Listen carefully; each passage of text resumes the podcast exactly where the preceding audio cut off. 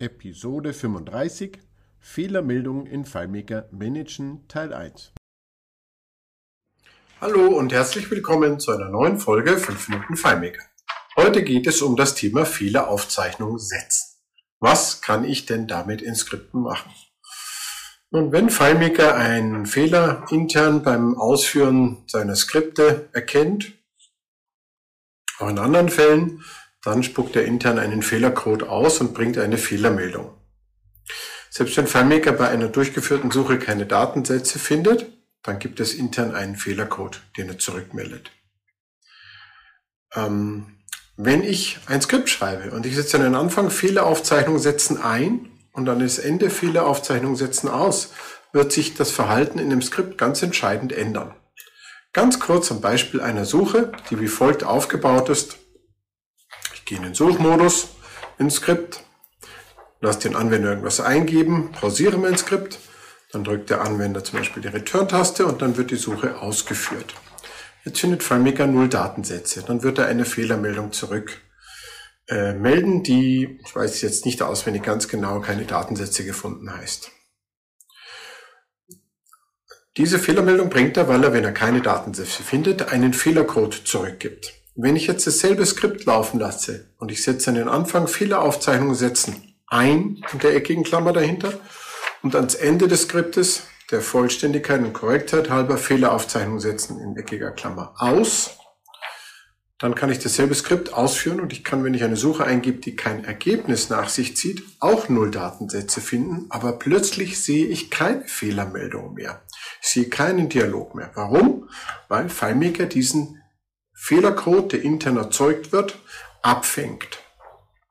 Ich kann die Fehler also für den Anwender damit unsichtbar machen. Das kann gewollt sein, das kann nicht gewollt sein. Bei mir ist es ein Standard.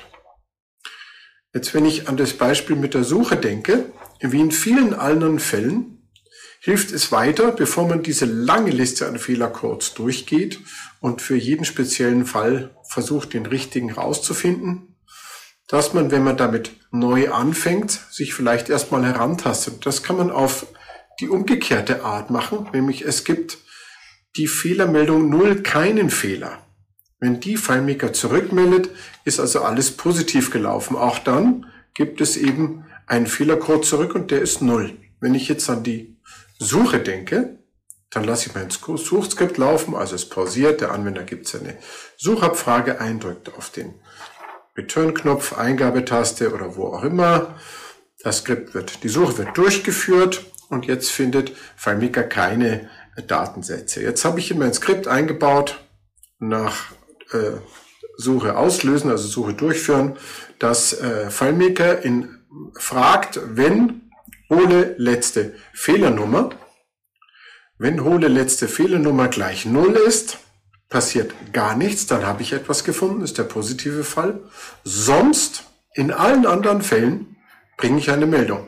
Die kann ich natürlich jetzt auch so aufbauen, kann sagen, keine Datensätze gefunden oder Suchergebnis nicht, äh, nicht Suchergebnis äh, ohne Erfolg und dann kann ich da unten verschiedene Buttons anbieten oder ich kann auch ein, ein Card Window, ein Card-Fenster definieren. Ich kann machen, was ich will, zu einem Layout wechseln. Ich kann jedenfalls darauf reagieren, was passiert, wenn ein Fehler auftritt.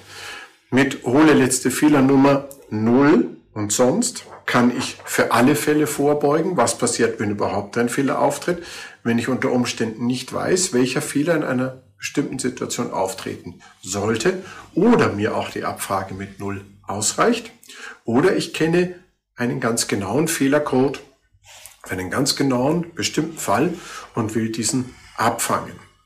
Und dann kann ich diesen genauen, hole letzte Fehlernummer ist Nummer sowieso für irgendwas, Datei nicht vorhanden oder sonst irgendwas abfragen und dann entsprechend darauf reagieren. Der Anwender wird in seinem, wird im Bedienen des Programms dabei eben nicht gestört. Ich persönlich finde diese internen Fehlermeldungen von FileMaker, die dann irgendwelche Dialoge anzeigen, egal an welcher Stelle, sind eher schwierig und nicht zielführend, vor allem nicht für den Anwender. Deswegen fange ich die grundsätzlich ab, muss mir natürlich da überlegen, weil die nicht sichtbar sind, muss mir natürlich überlegen, ähm, was mache ich, wenn hier und da ein Fehler auftritt.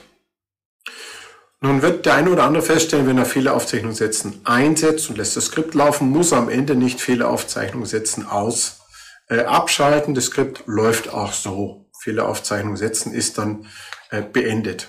Dieses, auf dieses Verhalten zählen, dass ich nicht immer Fehleraufzeichnung setzen aussetzen muss, ähm, würde ich nicht zählen, weil dann ist das, der Zustand, den ich am Ende des Skriptes hinterlasse, unbestimmt. Ich würde einen bestimmten immer schauen, dass ich erstens ist es das Pendant zur Fehleraufzeichnung setzen, Option ein, Fehleraufzeichnung setzen, Option aus am Ende des Skriptes und ich würde es auch eben so wie gedacht korrekt anwenden, damit ich hier weiß, ich habe es eingeschaltet, ich habe es ausgeschaltet.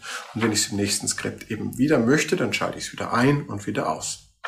Ich hoffe, es hilft euch dabei, schöne und ähm, anwenderfreundliche, tolle, skalierbare Lösungen zu bauen. Und ich hoffe, ihr seid wieder dabei, wenn es heißt 5 Minuten FileMaker. Tschüss!